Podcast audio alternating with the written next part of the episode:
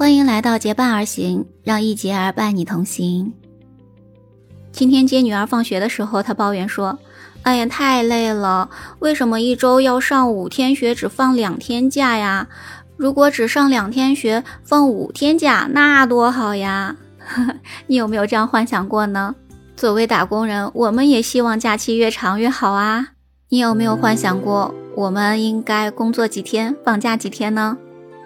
其实我们已经有了很大的改善了。记得以前要分大礼拜、小礼拜，现在每周都能休息两天。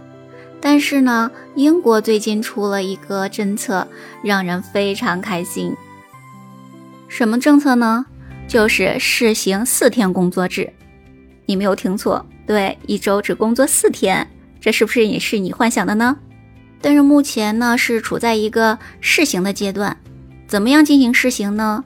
据《泰晤士报》的报道说，这次呢选取了七十家公司，三千三百名员工，经过六个月的四天工作日的试行，最终是决定实不实行四天的工作制。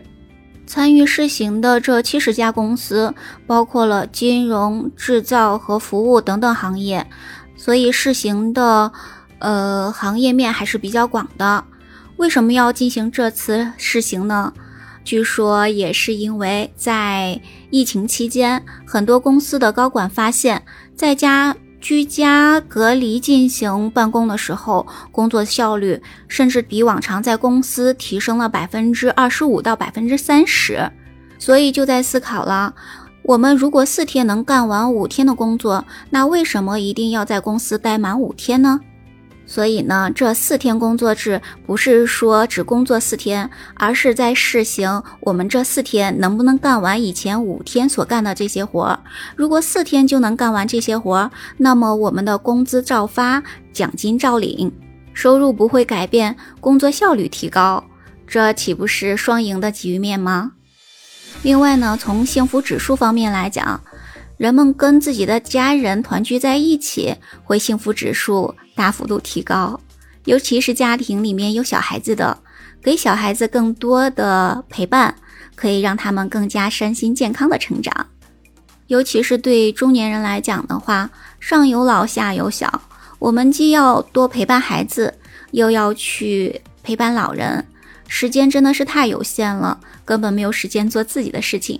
如果多一天休息日，我们不仅能多一天陪伴孩子，也可以多一天时间可以去看看老人，甚至还有一天时间可以做做自己喜欢的事情。当然呢，另外从消费的角度来讲，如果我们多一天休息的时间，也就可以多一天出去消费。那么这样子的话，反而促进了整个社会的经济发展，不是吗？所以四天工作日确实是一个利国利民的大好事呀。让我们一起来期待英国这六个月的试行能够成功。这样的话，未来也许有可能有一天，我们中国也会进行四天工作制了。期待这一天吧。